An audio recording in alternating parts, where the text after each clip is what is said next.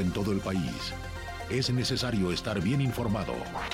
Radar 107.5 FM y Radar TV Canal 71, la tele de Querétaro. Presenta Radar News. Los acontecimientos de mayor relevancia. Las noticias al momento. Y el análisis objetivo. Porque usted ya los conoce. Radar News.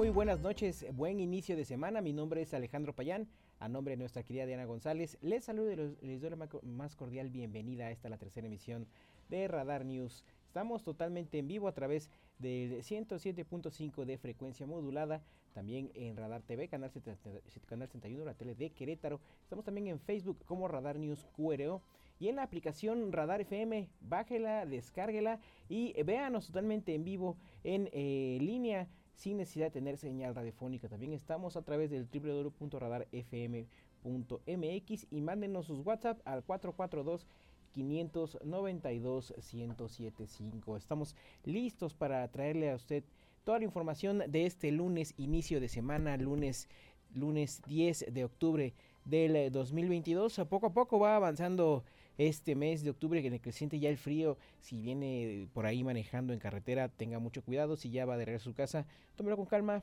El tráfico está aceptable, aunque sí la temperatura ya está bajando. Recuerde eh, dormir abrigado y prepararse porque eh, se nos vienen algunas bajas temperaturas para estas fechas. Y bien, es momento de empezar con esta jornada informativa de lunes. Un buen inicio de semana para todos y sobre todo un buen inicio de la información con todo el equipo de profesionales de Grupo Radar que eh, comanda mi compañera y amiga Diana González. Es momento de empezar con el resumen de este lunes, lunes 10 de octubre del 2022.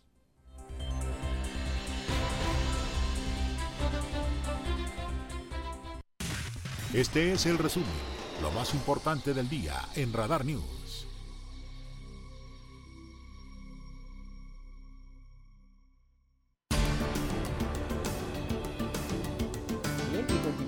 Con toda la información que se ha generado ya en el inicio de esta segunda semana de la toma de las instalaciones de la Universidad Autónoma de Querétaro por este grupo de estudiantes inconformes quienes piden, eh, hacen diversas exigencias a las torres universitarias. Es momento de eh, empezar con todo esto que ha acontecido alrededor de la máxima casa de estudios del Estado. Y es que la rectora de la Universidad Autónoma de Querétaro, Teresa García Gasca, informó hoy por la mañana que la rectoría se encuentra trabajando en las demandas que forman parte del pliego petitorio que las y los estudiantes expresaron el fin de semana en la explanada de la rectoría.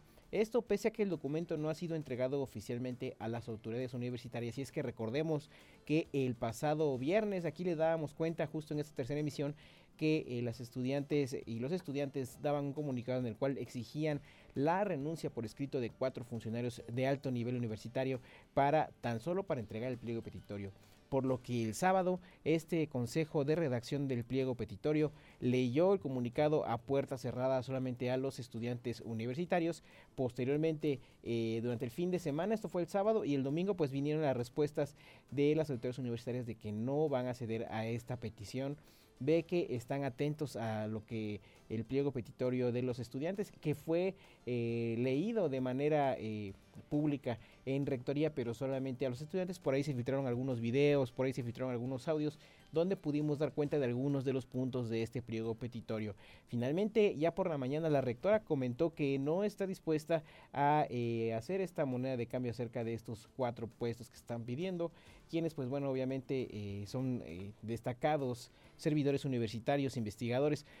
Por lo cual, pues bueno, se pone eh, en tela de juicio cuál es el verdadero motivo de este, esta toma de las instalaciones universitarias. Entonces, por la mañana, la rectora eh, Teresa García Gasca, durante su intervención en el canal universitario, comentaba que, pues bueno, van a analizar, están dispuestos, pero que no van a ceder a este tipo de exigencias. Vamos a escuchar lo que comentó por la mañana la rectora Teresa García Gasca.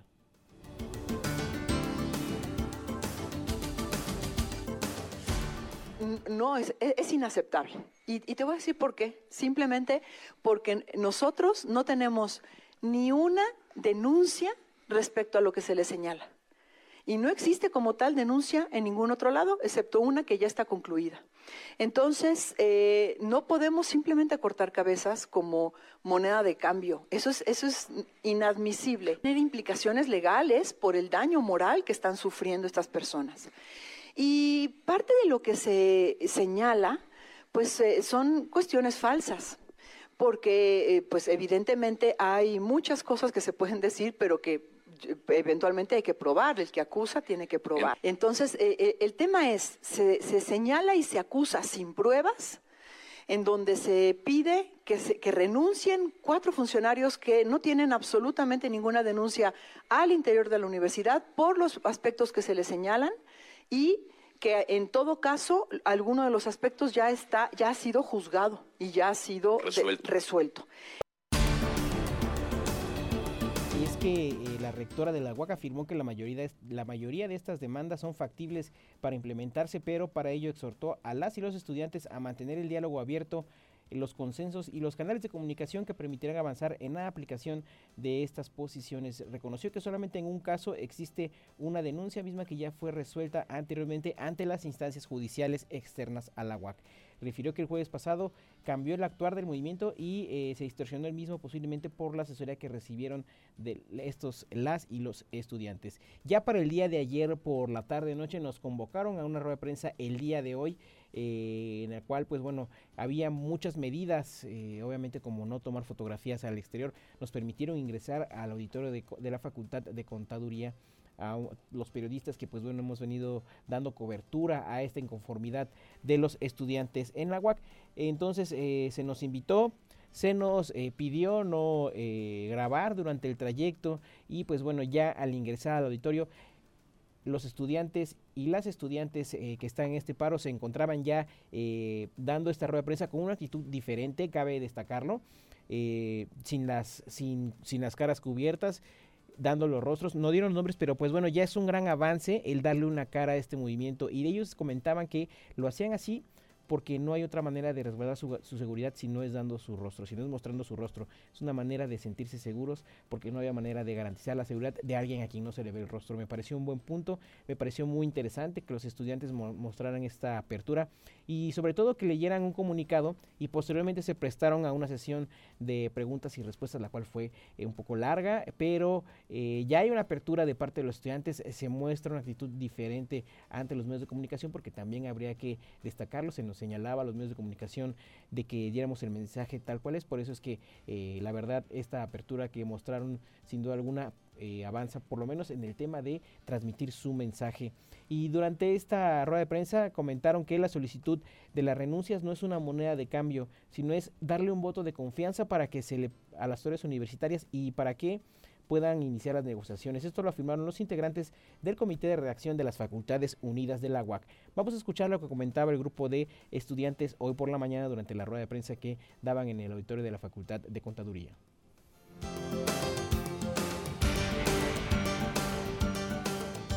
Eh, bueno, pues justo por eso es porque hemos pedido las renuncias. Eh, la universidad, las autoridades universitarias nos han demostrado una y otra vez que no podemos confiar en ellas. Es por eso que les estamos pidiendo este voto de confianza para que atiendan esta, esta demanda y así nos garanticen que en realidad van a tomar las acciones pertinentes para tener en cuenta la seguridad de todos nosotros.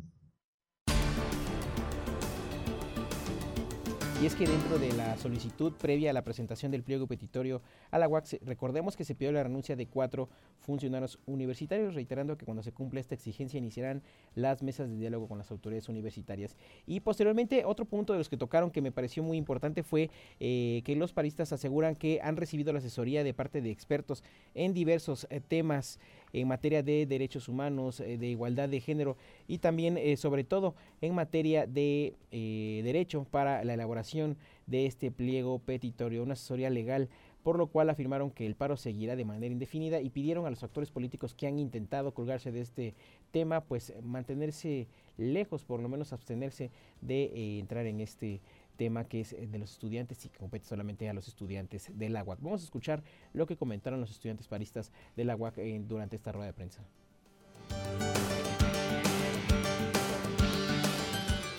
Sí nos ha llegado información de que han tratado de politizar o por lo menos este, meter a varios partidos políticos, no vamos a mencionar a ninguno, pero como ya lo hemos mencionado varias veces, este no es un movimiento político, es por y para las les y los estudiantes. No vamos a permitir que en ningún momento se haga político y les reiteramos, como ya lo hemos mencionado, que le pedimos a cualquier ente político que se mantenga al margen porque no queremos que este movimiento y no vamos a permitir que se haga político. Bien, y también eh, se le preguntó al gobernador del estado, Mauricio Curi González, que al respecto de esta situación, quien afirmó que el gobierno del estado está dispuesto a ayudar en el conflicto entre la Universidad Autónoma de Querétaro y los estudiantes. Esto luego del paro indefinido y la toma de las instalaciones de esta nuestra máxima casa de estudios por parte de los estudiantes de todas las facultades tras denunciar casos de abuso y acoso al interior de esta institución. Vamos con la nota que tiene preparada mi compañera Andrea Martínez.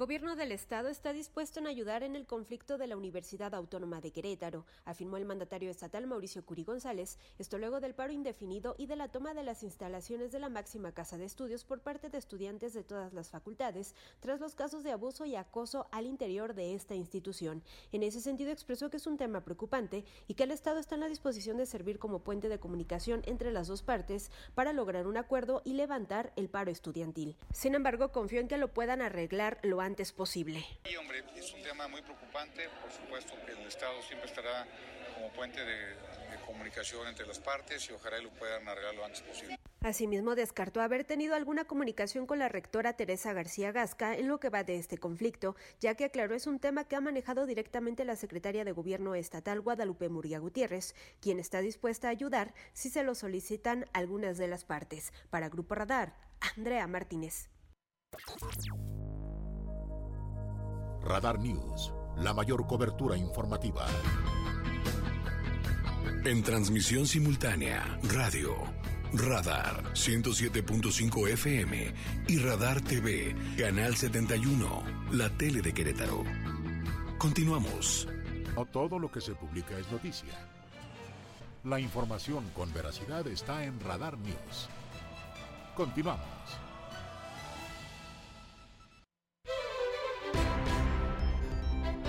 Estamos ya de regreso en esta la tercera emisión de Radar News, esta edición del lunes 10 de octubre de 2022, cuando son ya las 8 de la noche con 20 minutos. Mandamos un saludo a toda la gente que nos viene escuchando en el camino, ya nos pidieron saludos por ahí Enrique Zamudio, le mandamos saludos a nuestro querido Mauricio González, que está un poquito, un poquito malito de la gripa, afortunadamente es gripa, ya salió negativo, pero cuídate mucho Mau, no salgas tanto de fiesta y no tomes eh, el agua con muchos hilos porque está haciendo mucho frío en la calle.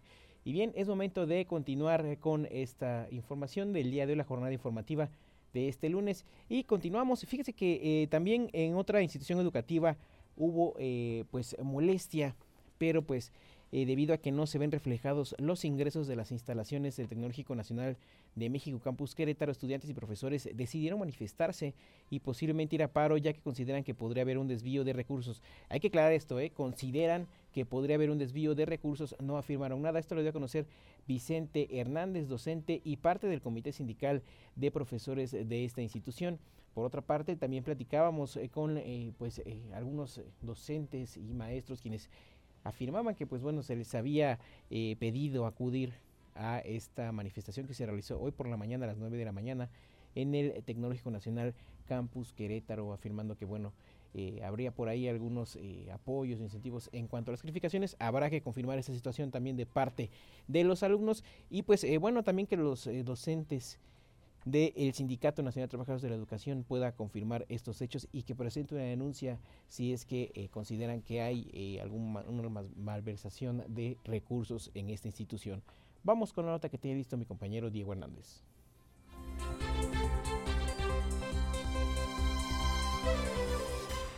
Debido a que no se ven reflejados los ingresos en las instalaciones del Tecnológico Nacional de México Campus Querétaro, estudiantes y profesores decidieron manifestarse y posiblemente ir a un paro, ya que consideran que podría haber un desvío de recursos, comentó Vicente Hernández, docente y parte del Comité Sindical de Profesores de esta institución. Ustedes por ahí consultan la página del Tecnológico, hay un informe de rendición de cuentas, entonces se habla de muchos, muchos millones y en realidad no se ve reflejado porque se habla de seguridad este, y lo, la, la, vigilancia está muy limitada, este, de aseo, este, la verdad, eh, muy pocas personas para darle todo el mantenimiento a los campos. Entonces, los baños en muy malas condiciones. Constantemente no hay agua. Entonces, imagínense jóvenes que pasan seis u ocho horas y que no puedan ni siquiera ir al baño. Estudiantes que quisieron permanecer en el anonimato señalaron que les subieron la inscripción a pesar de estar en pandemia. Se perdió mobiliario y hubo un destino a limpieza de más de 4 millones de pesos que no se ve reflejado.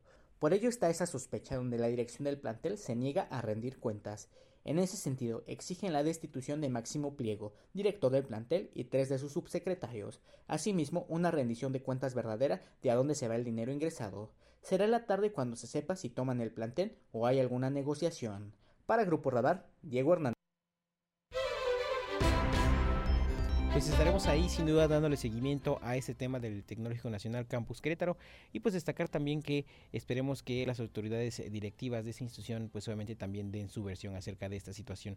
Y continuamos con información y en temas el día de ayer fíjese que hubo una manifestación en Santa Bárbara debido a que eh, los habitantes de esta zona del municipio de Corregidora están molestos por el cambio de rutas y es que recordemos que la semana pasada se anunció un cambio en las rutas eh, que pasaban eh, de constituyentes y derivaban en varias comunidades. En, una de estas la colonia Santa Bárbara, ya que, eh, bueno, eh, exigían que se regresara a la 69 y la 69, que son las que ingresan a esta colonia, y ahora el modelo que busca el Instituto Queretano del Transporte es que todo sea sobre constituyentes y haya líneas de apoyo que eh, distribuyan a los habitantes que se dirigen hacia estas colonias.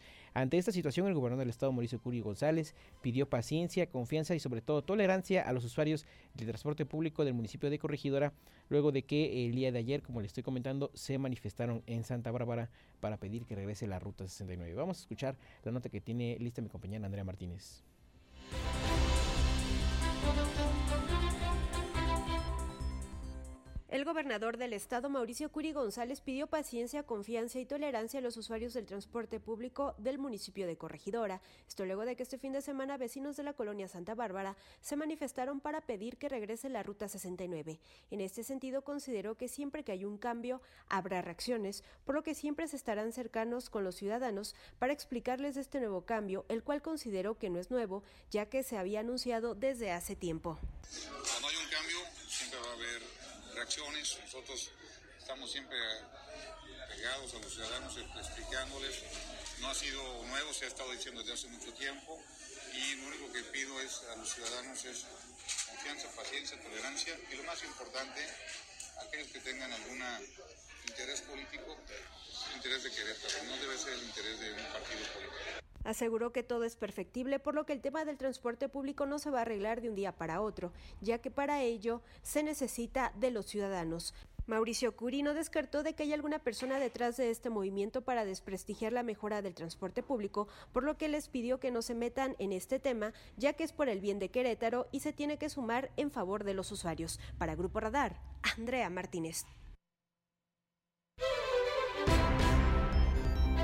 Bien, y continuamos en temas estatales y es que el oficial mayor Mario Ramírez Retolaza anunció que el gobierno del estado ya puso en marcha el plan de austeridad para ahorrar hasta 23 millones de pesos de manera anual gracias a la disminución de gastos operativos en esta administración.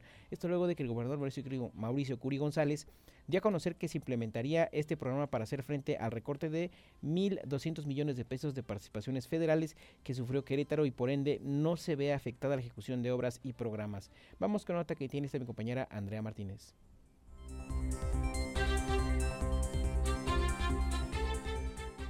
Gobierno del estado ya puso en marcha el plan de austeridad para ahorrar hasta 23 millones de pesos de manera anual, gracias a la disminución de gastos operativos de la administración, anunció el oficial mayor Mario Ramírez Retolaza. Esto luego de que el gobernador Mauricio Curi González dio a conocer que se implementaría este programa para hacer frente al recorte de 1.200 millones de pesos de participaciones federales que sufrió Querétaro y por ende no se ve afectada la ejecución de obras y programas.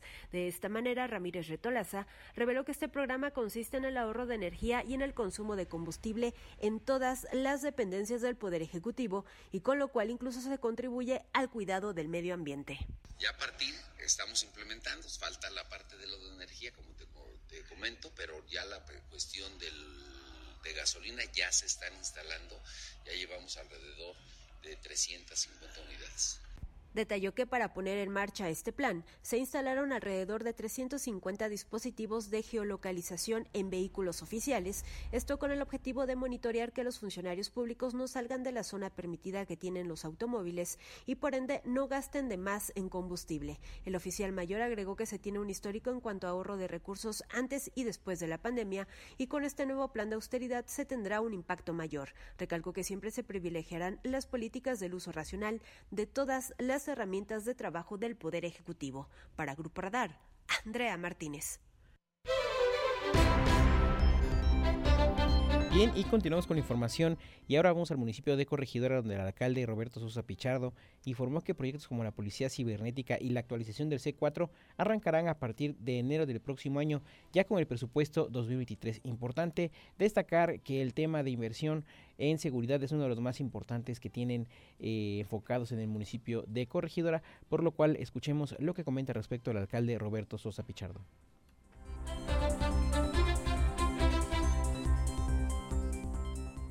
Es necesario, hoy, hoy todo el mundo nos movemos en las redes y muchas veces estamos, no estamos tan protegidos como debe ser. Entonces, esta policía nos va a ayudar muchísimo en toda esta estrategia eh, digital, que es lo que hoy se maneja. Entonces, ¿Qué parte van a atacar? ¿Extorsiones? Este, lo que son las partes de la violencia de género en las Todo tipo, cualquier tipo de extorsión y manejo que no sea la, la, correcta en las redes sociales, la vamos a atender ahí. Vamos a tener también ahí la atención permanente, por si es un tema muchas veces pasa de las clonaciones de tarjetas, los pagos indebidos, los cargos que nos hacen indebidos. Toda esa parte que es el, el hackeo, también lo vamos a atender desde ahí.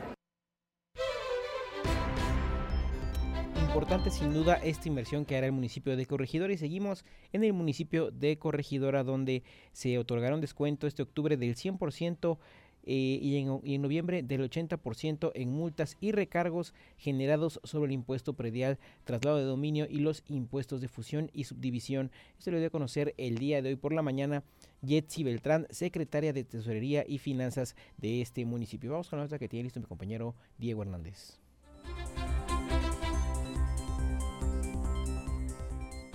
El municipio de Corregidora dará un descuento este octubre de 100% y en noviembre del 80% a multas y recargos generados sobre el impuesto predial, traslado de dominio y los impuestos de fusión y subdivisión, informó Yetsi Beltrán, secretaria de Tesorería y Finanzas de la demarcación. Se determinó implementar la campaña de regularización de impuestos inmobiliarios en apoyo a la economía, así como la regularización de su patrimonio. En esta campaña consiste en otorgar descuentos en multas y recargos generados sobre el impuesto predial, traslado de dominio, impuesto por fusión y subdivisión, mismo que consiste en un 100% durante el mes de octubre y un 80% durante el mes de noviembre, buscando que, entre otros beneficios, el contribuyente pueda acceder a un pago anual anticipado con un descuento y el seguro predial para el siguiente año 2023. La administración municipal calcula que 6.000 claves catastrales se verán beneficiadas con estos descuentos. Asimismo, comentaron que dichos no afectarán a la recaudación, ya que se pagarán solo los impuestos, y la multa generada tendrá un descuento y así darle una oportunidad a la ciudadanía para pagar. Con esta política se espera un ingreso de 40 millones de pesos aproximadamente en estos dos meses. Para Grupo Radar, Diego Hernández. Gracias a mi compañero amigo Diego Hernández por esta importante información. Así que ya sabe, vecino del municipio de Corregidor, aproveche estos descuentos que se otorgarán durante estos meses. Y es momento de irnos a una pausa comercial y regresamos. Les recuerdo que estamos totalmente en vivo a través del 107.5 de frecuencia modulada en esta, la tercera emisión de Radar News.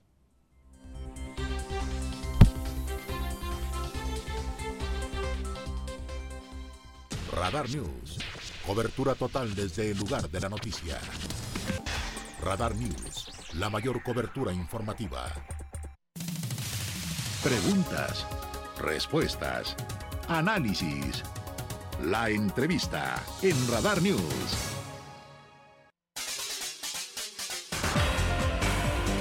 Ya estamos de regreso en esta tercera emisión de Radar. Les agradecemos su compañía en esta edición del lunes 10 de octubre de 2022.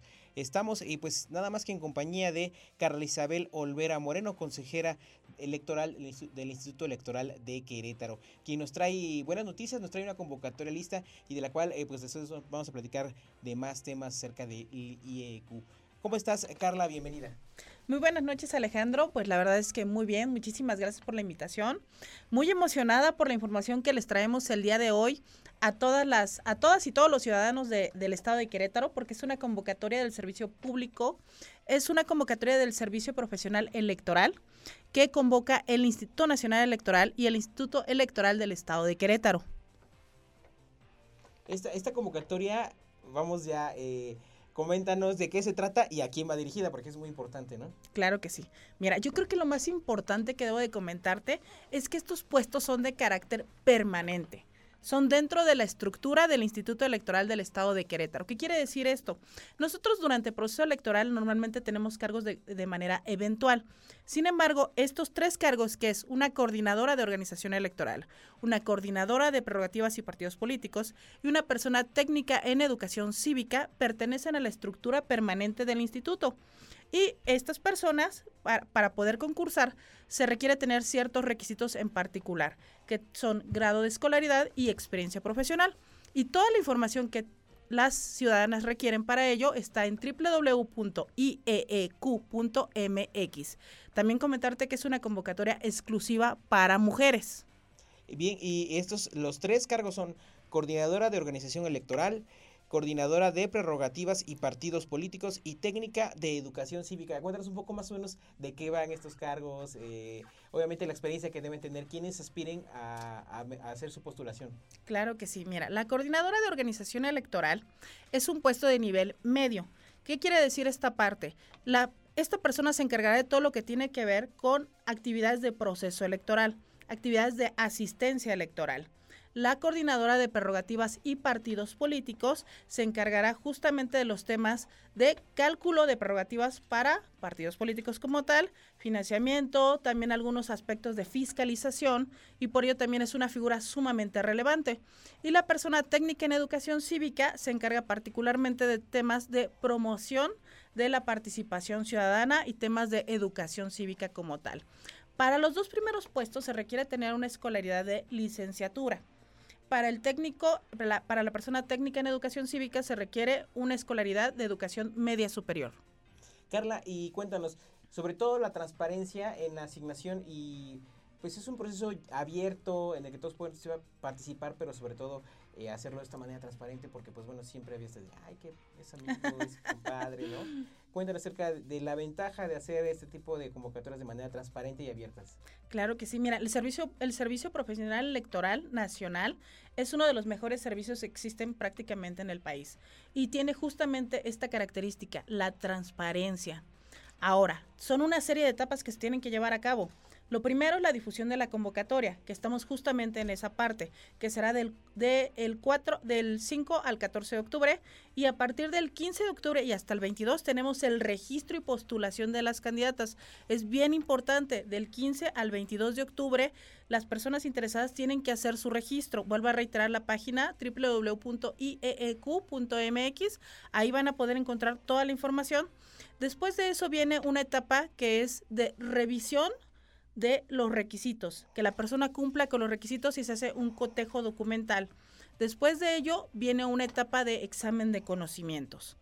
Muy importante porque aquellas personas que quieran acceder a estos puestos tienen que demostrar que cuentan con los conocimientos necesarios para poder ejercer ese cargo.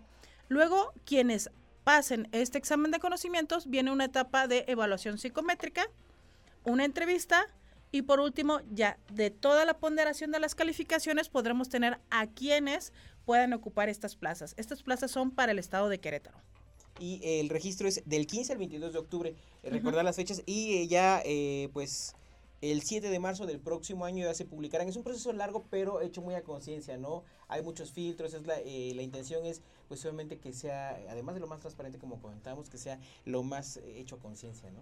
Es correcto, la verdad es que es un proceso, sí es un proceso que es largo, pero es largo porque es muy cuidado. Lo que se busca justamente es encontrar los mejores perfiles. Y en este sentido, pues se tiene que cuidar cada una de las etapas. En la etapa, por ejemplo, del examen de conocimientos participa el Ceneval, y ellos son los que aplican este examen de conocimientos. En las evaluaciones psicométricas participa el INE con otras instituciones académicas. En la etapa de las entrevistas hacemos una coordinación entre INE e Instituto Electoral del Estado de Querétaro.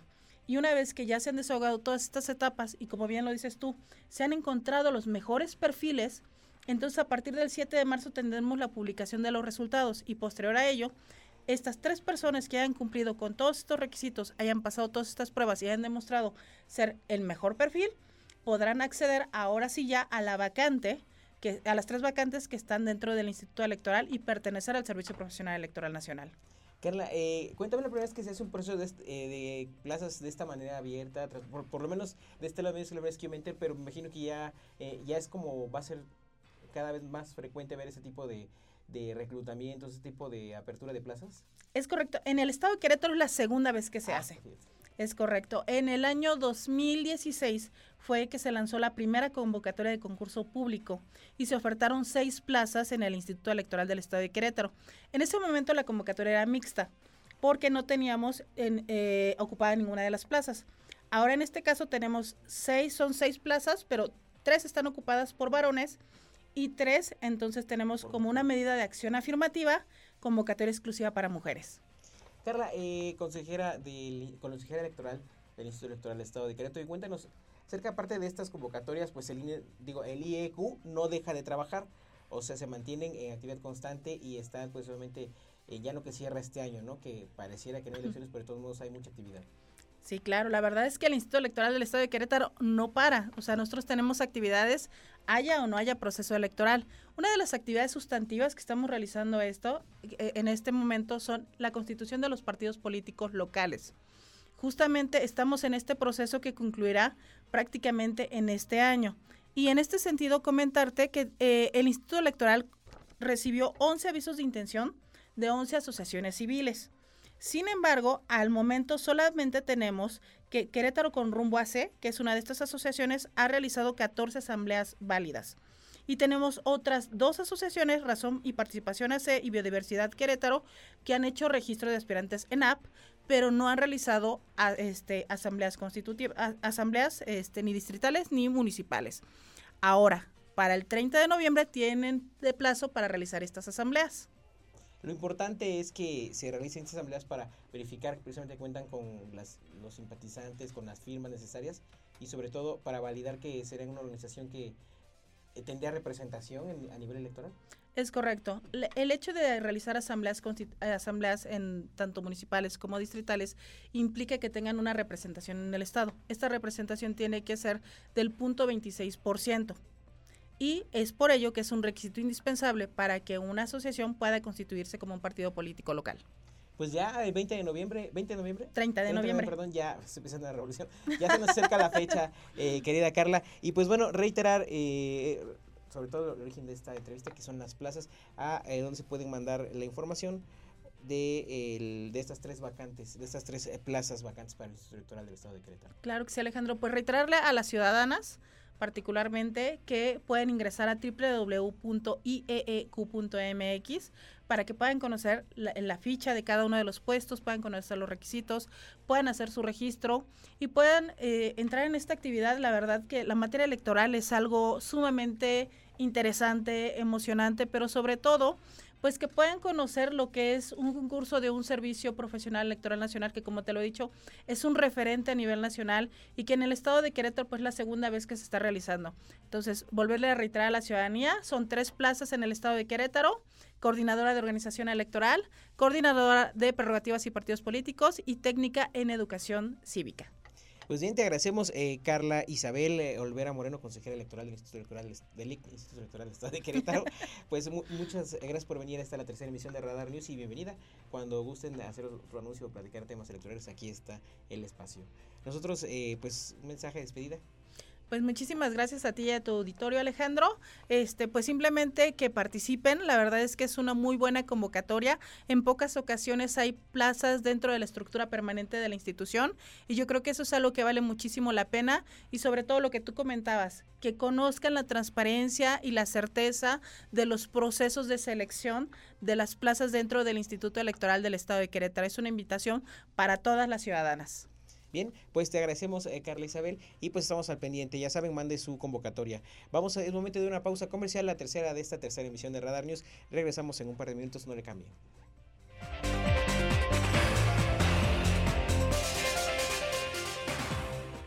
Radar News, la mayor cobertura informativa.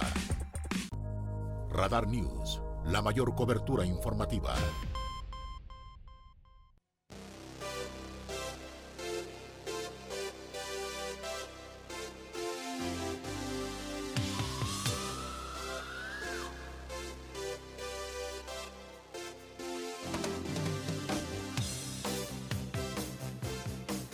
Ya estamos de regreso escuchando nada más ni nada menos que a David Lee Roth en esta época cuando fue vocalista de la banda Van Halen, David Lee Roth. ¿Por qué no estamos escuchando el día de hoy? Como usted sabe, siempre que nos toca estar por aquí, somos una efeméride musical y un 10 de octubre, pero de 1954, nacía David Lee Roth. Cumple 68 años, está joven, ¿no? Realmente está jovencito David Lee Roth, este rockero, nacido un 10 de octubre de 1954. Es reconocido especialmente por haber sido el vocalista original de esta banda Van Halen. Y pues eh, posteriormente, a partir de 1986, empezó su carrera como solista. Uh, pues vocalista, una voz muy singular, una actuación en el escenario muy singular con estos saltos que daba. Precisamente con esta canción que tenemos de fondo, Jump.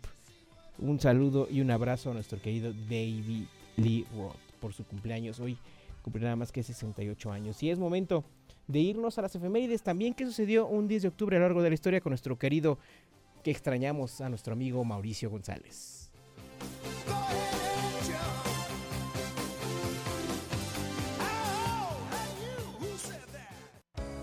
Estas son las efemérides del 10 de octubre. El 10 de octubre de 1913 se procede a la voladura del Gamboa Dike, lo que supone el final de la construcción del Canal de Panamá al unirse al lago Gatún con el corte Culebra. Fue presenciado por el entonces presidente de Estados Unidos, Woodrow Wilson. Para el año 1933 ocurrió el que se considera el primer atentado aéreo de la historia, en la que un Boeing 247 explotó en vuelo a causa de una bomba de nitroglicerina. Para el año de 1941 se estrenó en Estados Unidos la película Fantasía de Walt Disney. El 10 de octubre de 1979 salió al mercado en Japón el que sería uno de los videojuegos más famosos de la historia. Se trata de Pac-Man, desarrollado por la compañía Namco. Para el 10 de octubre de 1984, la secta Rajneesh, dirigida por el gurú Osho, realizó un ataque terrorista en la localidad de Dallas, Oregon, en Estados Unidos, envenenando con una bacteria de la salmonela las barras de ensalada de 10 restaurantes locales. Aunque no hubo víctimas mortales, 751 personas resultaron afectadas. Fue en el año de 1994 que la compañía Intel sacó al mercado el microprocesador Pentium a 75 MHz en Estados Unidos, marcando un hito en la historia de la informática. Para el 10 de octubre de 1997 se estrelló en Nuevo Berlín, Uruguay, un avión DC-932 de Austral Líneas Aéreas. Por un error de copiloto, al extender los slats a excesiva velocidad, murieron 74 personas que iban a bordo. Finalmente, para el 10 de octubre de 2006, el sitio web Wikipedia volvió a ser accesible en China, esto después de un año de censura. Para Grupo Radar, Mauricio González.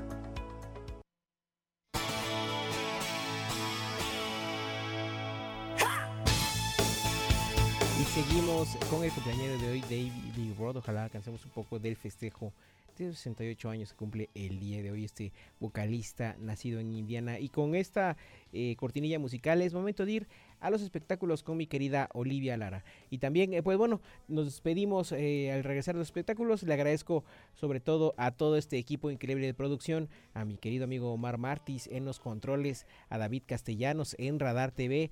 Y pues a nombre de Diana González, les agradezco el favor de su atención. Yo soy Alejandro Payán, síganme en Twitter como arroba payán33 y le mandamos un saludo a nuestro querido Mauricio González que se recupere pronto. Lo dejamos con los espectáculos y mi querida Olivia Lara.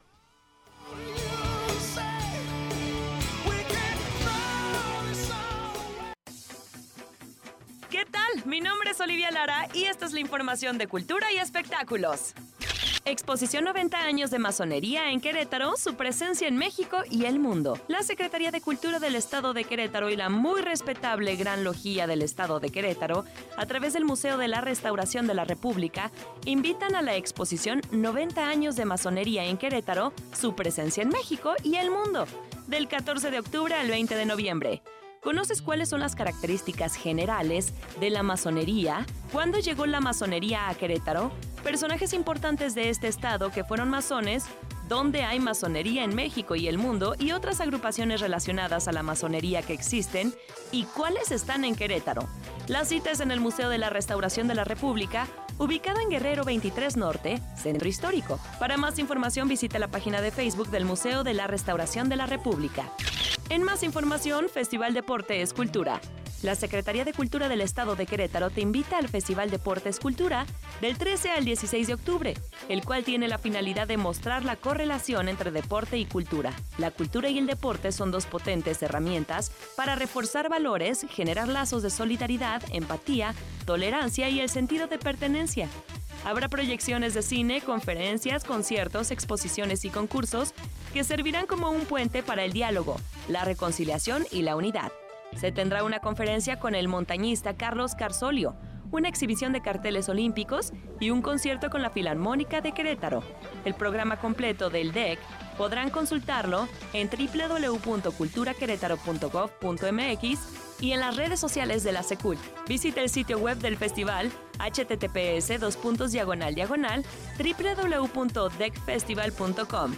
No te puedes perder este increíble evento. Y por último, concurso de calaveritas literarias. El Museo de Arte de Querétaro convoca a la comunidad de Querétaro a sumarse y compartir esta gran tradición mexicana en el concurso de calaveritas literarias 2022. Se pide mandar texto con una extensión máxima de dos cuartillas en formato PDF. Junto con los datos de contacto, solo se recibirá una participación por persona. Esta información se deberá enviar al correo convocatoriasmacuro.gmail.com. Del primero al 30 de octubre, habrá tres ganadores, a los cuales se les entregará un paquete de libros de arte y sus textos serán publicados en la página del Museo de Arte de Querétaro. Para Grupo Radar, Olivia Lara. Ahora está usted bien informado. Radar News.